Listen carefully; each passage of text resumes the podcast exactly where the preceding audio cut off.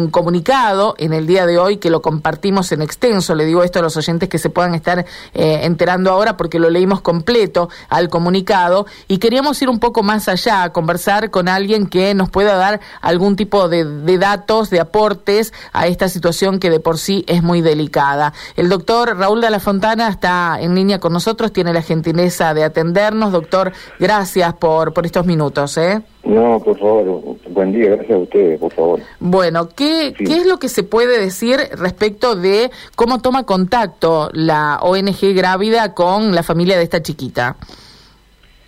Mira, exactamente en este caso, te digo la verdad, en la mayoría de los casos que yo asisto, desconozco cómo la gente se acerca. Hay, hay teléfono, hay páginas de internet, después hay familiares que por ahí llaman, a veces la misma paciente pero en este caso puntual, la verdad que no te sé decir cómo. Me animé, claro. Me animé, Raúl, a preguntarlo porque en el comunicado ellos dicen que es la, propia familia o la propia mamá la que pide. probable, sí, Muchas veces la familia, sí, sí. sí. Claro, ¿usted intervino en, en, todo esto? No, yo te cuento cómo fue lo mío, porque. Claro. Eh, y cuál es mi, digamos, mi función, mi, mi colaboración con Gravia. Yo en realidad hago asistencia médica, biológica, casi exclusivamente, porque la parte psicológica hay otras personas, de los casos eh, que en general, ¿no es cierto? A veces no, pero en general están en conflicto con el embarazo o tienen un embarazo dificultoso. Por supuesto que tenían idea de abortar. Y Gravia me contacta a mí generalmente para dar segundas opiniones con respecto a información que muchas veces tienen de los efectores de salud, generalmente público, porque yo atiendo eso lo haciendo gratis, digamos, porque son chicas que no tienen abrazos y, bueno, y, la verdad, te voy a en esto, uso mi consultorio privado para eso. Claro. Me dejo un turnito por tarde para, para ver pacientitas que las que se quieren quieren continuar con el embarazo y después inclusive las asisto hasta hasta el momento que llega el parto y las derivamos a los hospitales de acá que son el CUY y el Iturraspe. Esa es mi función básicamente, yo la parte psicológica, legal, por supuesto no me ocupo porque hay gente especialista en eso. Y en este caso en particular me, me, contacta gente de Gravio el fin de semana este, comentándome este caso y que la familia estaba dispuesta, como hacemos siempre, digamos que se les ofrece, se les ofrece acompañar, estar, brindar información. Generalmente son segundas opiniones porque ya viene con una opinión formada. Claro y bueno, vía videollamada, porque yo en ese, ese día no podía trasladarme a esa localidad, era en el interior, eh, le ofrecí que no había problema, siempre que la familia acepte, por supuesto, y la niña. Y fue así, fue por videoconferencia, estaba presente la, la mamá, la niña y otros familiares ahí en, la casa, creo que fue. eh, bueno, en ese momento en virtud a los, a los exámenes médicos de la ecografía, los análisis, el interrogatorio, yo di mi opinión con respecto a la inquietud más fuerte que tenían ellos, que era la información que le habían dado de que tenía tremendo riesgo de tener muchos problemas de salud, entre los cuales estaba la muerte, la muerte de la mamá, y problemas del niño, etcétera, etcétera. Entonces yo, en virtud a los análisis estadísticos que tenemos, porque nosotros los médicos nos manejamos con números, les aclaré que el riesgo era eh, muy menor, la verdad que hablando de muerte, el riesgo de morir de una mamá en la provincia de Santa Fe hoy por causas obstétricas y no obstétricas es de dos, o sea, como en el 2019, porque datos de este año y del año 20 y 21 no hay. Los últimos datos son del 19. Murieron dos, dos mamás cada 100 cada 100.000 nacidos vivos es decir, que la, eh, cada 10.000 nacidos vivos, perdón, o sea que la posibilidad de muerte 0,000, meterle 3 ceros y después un número un número atrás. Aún teniendo en cuenta la... Eso es, eso es estadístico, ¿no es cierto? O sea, nosotros, a ver, si vos me decís, ¿qué riesgo tengo si me coloco la vacuna del COVID de tener una trombosis? Por ponerte un ejemplo. Bueno, es 0,00000, ponerle 4 ceros y un 6 atrás. Ese es el riesgo. Entonces vos no le podés meter miedo a la gente y decir, no, no te vacunes contra el COVID porque yo vi que una paciente tuvo una trombosis. Hay que, hay que hablar con honestidad y esos son los números fríos, digamos. por supuesto que uno tiene en cuenta otras cosas médicas y hoy por vía teleconferencia, por supuesto que esto está totalmente aceptado, ¿no? Porque por decir, pero como sin ver la paciente porque me mostraron todos los análisis más el interrogatorio que yo le hice por teleconferencia. Claro, claro. Yo eh, quiero ser... Le, eh, aclaré que eso no era cierto, digamos, porque venía muy... Desde mi punto de vista, o sea que no quiero, porque ni siquiera sé quién fue el que me emitió esas opiniones, si fueron médicos, asistente social, enfermera, no lo sé. Tampoco quise preguntar mucho. Pero esa información que se le había dado a la familia no era cierta. Entonces yo les aclaré cuál era el riesgo real tanto de muerte, que es lo que más le preocupaba a la familia. Porque le habían dicho que tenía una alta probabilidad de morir. Entonces, la causa por la cual la familia, me pareció a mí, por, por intuición o por, por escucharlos, fue que habían decidido eh, abortar, porque se había firmado el consentimiento en ese momento la, la mamá de la nena, fue por el temor a que la nena le pase algo, más que por el hecho de la violación en sí, ¿no es cierto? Entonces yo le aclaré que ese no era un motivo real con respecto al riesgo. Y también les aclaré que el tema del aborto tampoco es un procedimiento seguro, más cuando los embarazos son de una edad gestacional avanzada. ¿no En este caso, ¿qué, ¿qué tiempo de gestación lleva adelante? Son... Estábamos hablando de 23 semanas. Esto de medio, este estaré verano el secreto profesional, pero como es tan público esto, quizá no, no me parece que no no pasa Sí, a mí me pasa lo mismo, tengo el, mismo prurito a la hora de preguntar porque, bueno, uno trata y los médicos somos muy cuidadosos, ¿viste? Pero acá, como estado público, salió en todos los medios. Para mi gusto mal, ¿viste? Porque no debería haber salido, pero bueno. Sí, habría que haber guardado más la, la incluso la, la, identidad, porque en un pueblo tan pequeño hoy la gente sabe perfectamente de quién se está hablando. Eh, es decir, eh, Raúl, que... Hoy, ¿viste? Está todo tan mediatizado y y ya está fanatizado por allí, ¿no? En el tratamiento también, que, que bueno... Hay mucho ideológico, sí. Hay mucho ideológico. Raúl, después de, de, esa consulta que tuvieron, ¿la, ¿la vio personalmente a la chica o quedó quedó en eso? No, no, no, no eh, ahí te termino de contar. Entonces, mi sugerencia fue que faltaban algunos estudios, porque, por ejemplo, tenía una, una infección de un parásito, no, no era el caso, y le faltaba eso ser confirmado o descartado. Y después yo sugerí que se haga una ecografía se llama morfológica detallada, que ya se la hicieron, pero para eso había que trasladar a Santa Fe. Entonces Gravia, como hace siempre, ¿eh? como hace siempre, ofreció alojamiento, ¿viste? tienen varios lugares eh, por contacto con alojamientos de la iglesia, a veces hasta hay voluntarias que reciben a las pacientes en su casa. Y bueno, ellos aceptaron, o sea, en ningún momento hubo secuestro, presión psicológica, no sé, han dicho cada barbaridad de la gente de edad y realmente me da mucha pena porque hay gente muy buena que, que te digan que son un secuestrador, ¿viste? No es muy lindo. Y bueno, la nena fue trasladada por, por voluntarios, la verdad te digo, que están dispuestos a eso, o sea, hay gente que las va a buscar a su domicilio y me las trae a mi consultorio, las acompaña y después las lleva. Eso lo veo mucho yo y la, la alojaron ahí en el, bueno, en el de Salto, como sabes. Sí. es como un asilo de, hermanitas que se dedican a eso.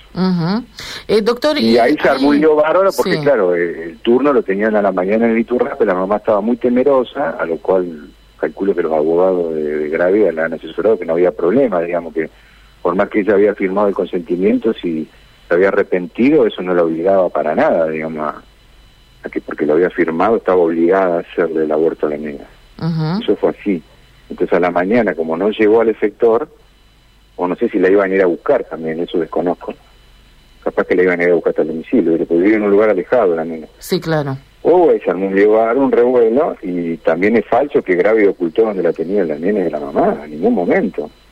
Cuando se pudieron comunicar con Gravia, eh, avisó dónde estaba para el domicilio y todo. Es así que al rato otro procedimiento que me parece totalmente medido, hicieron un allanamiento judicial al asilo este, cuando hubieran podido ir y tocar la puerta, ¿viste? ¿Qué sé yo?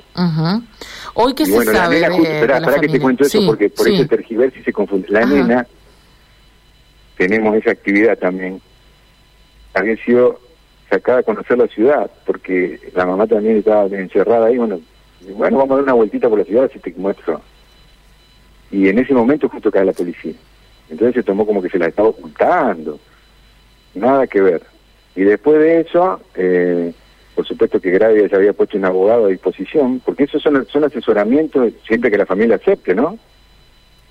¿Me están escuchando? Sí, perfectamente, ah, claro, claro, claro. Eh, bueno, el abogado eh, se ofreció a hacerle el, asesoramiento letrado, la mamá aceptó, medio que verbalmente, porque no hubo tiempo de nada, ¿ves? Inclusive creo que había una escribana ahí también que tomó nota de eso, aceptó el asesoramiento. Claro. Y a la nena se la tuvo que trasladar hasta el, hasta el domicilio del abogado porque la propia policía aconsejó que no vuelva ahí por la cantidad de medios periodísticos que había y el lío que había ahí. Sí, nos estamos olvidando de algo tan importante como es la privacidad. Ahí, charlaron, la tranquilizaron y después, uh tranquilo, se la pudo trasladar al... Que nosotros tuvimos 24 horas sin saber a dónde las habían llevado, ¿viste? ¿Y ahora qué se sabe? No importa eso, porque eso, eso es potestad del Estado, ¿viste? no, tampoco nos pareció, pero bueno. Eh, doctor, ¿qué se sabe ahora? Eh, ¿Esta historia cómo termina? yo te cuento lo que yo escuché, porque yo no estuve con la nena, ¿sabes? Te voy a ser honesto porque no me dejan entrar de aparte, ¿no? Obvio. La nena está aislada, tiene una guardia. Está en el hospital. Está en el hospital de Turrape con una guardia permanente de, no sé si de la Secretaría de la Niñez, no sé de qué es, de qué depende eso, y no la dejan hablar con nadie, con nadie, con nadie de afuera. Y eh, por lo que escuchamos, o algún contacto telefónico, no sé cómo fue, la nena habría dicho que quería continuar con el embarazo hasta ayer. Y hoy parece, o anteayer, y ayer parece ser que volvió a cambiar de opinión después de otros asesoramientos que le han dado a la familia ahí. Pero eso te lo digo así de oído, ¿eh? no, no, te certifico porque no lo sé. Es decir, que ya se, había, se habría procedido a, realizar el ILE o no. Y no lo sé. Aparentemente habrían cambiado de opinión de nuevo, pero bueno, son versiones, te digo la verdad. Y después, bueno, eh, yo te, entre lo que se le dijo, eh, viste, yo te estoy hablando de un riesgo biológico, pero del análisis completo de este caso. Es muy bajo el riesgo de complicaciones que no se puedan solucionar, digamos. Todo acto médico tiene complicaciones, incluido el aborto, y más cuando es de gestacional. Eh, se lo considera... Y otra cosa que me llamó la atención es que no se le dijo a la mamá en qué consistía el procedimiento. Eso le iba a preguntar, doctor, sin hablar de este caso. De veneno, le hacen una inyección de veneno, hablemos general, ¿eh? No, cómo se está procediendo hoy en la provincia. Sí. Cuando los embarazos son avanzados, ¿cuál es el riesgo para el servicio? Que nazca vivo. Pues ya tiene 24 semanas, 24 semanas, va probablemente nazca vivo. Entonces, el tema es la asistencia del bebé. Pues es que si no se lo atiende, es abandono de persona. Claro. Entonces, para evitar eso, hacen lo que se llama muerte intrauterina. Le inyectan un fármaco tóxico en el corazón por ecografía, el bebé fallece, entonces pasan el procedimiento y se, se garantizan de que nazca muerto. Se le pone suero, que da contracciones dolorosas, es como un parto, digamos, en modalidad parto. Un parto, antes se llamaba parto inmaduro, ahora es un parto. Y bueno, eso no se lo había explicado a la familia, por ejemplo. Simplemente firmó que estaba de acuerdo, de acuerdo a la ley, no sé cuánto, no sé cuál es la ley, el número, ¿no? Porque inicial hacia el, el número de la ley. Mm. Y bueno, entonces un poco la, la postura nuestra era que desde nuestro punto de vista había, no sé si tendenciosidad, pero más todo dirigido a que, que la familia decida el aborto, ¿no es? Y la verdad que nosotros no nos arrogamos ni el conocimiento ni la potestad de ser los que tenemos la pura verdad y que para esta nena lo mejor es que siga el embarazo ni, ni lo contrario. Nos parece que eso, que es un tema difícil, es pura decisión de la familia con, con información fiel, no sesgada. Tremendo, me deja... o por lo menos mi accionar, y me parece que la gente de Gravia lo mismo. Es importante conocer cuáles fueron eh, los, eh, los procedimientos, los pasos que, que, se siguieron y esto último que dice, doctor, le debo confesar que me, eh, me, me, conmueve muchísimo, ¿no? Me conmueve muchísimo de la vulnerabilidad en la que se encuentra una familia que vive en una localidad pequeña, donde intramuros sucede algo tan grave como es el abuso de un padre a su hija, que termina en un embarazo y ahora con toda esta situación donde además el primer derecho que debiera tener de entre todos los que le fueron vulnerados es este de por lo menos conocer la verdad de todas las alternativas de salida, ¿no? Sí, sí, totalmente. Doctor, mm, eh, la tragedia ya ocurrió, vamos a ser claros. La tragedia ya ocurrió, es una tragedia, esa nena le haga un aborto, siga el embarazo adelante, no se lo saca más de, en toda su vida de la parte psicológica, pero bueno, hay otras alternativas. Cada caso será en particular. Tremendo. pensamiento. Nosotros tenemos una postura, no te voy a negar que nosotros pretendemos que el embarazo siga, porque sería un, sería un necio, un hipócrita. Nuestro trabajo va más hacia la continuidad del embarazo, pero nunca vamos a mentir sobre los datos. ¿eh? Eso sí. Eso es lo más importante, claro que sí. Doctor de la Fontana, le agradezco muchísimo que, que sea tan claro, tan preciso eh, en esto que, bueno, eh, vino tomado de los pelos y tratado eh, por allí sesgadamente, ¿no? Por parte de los medios. Nosotros intentamos hacer con mucha seriedad lo que estamos haciendo, pero no es fácil, además, cuando la información no fluye con, con toda naturalidad, todo lo contrario, ¿no? Te agradezco, te agradezco el trato y la oportunidad de hablar al contrario Gracias, gracias, doctor, muy amable. hasta, luego. El doctor Raúl de la Fontana, bueno, es eh, especialista, ginecólogo y es eh, quien se encarga de eh, ayudar a la gente de grávida, como le explicaba, ¿no? para, para que aquellas mamás que deciden continuar los embarazos sean asistidas hasta el momento del parto con controles y demás. bueno, creo que hay poco comentario para hacer, ¿no? Cada uno sacará sus propias conclusiones informados.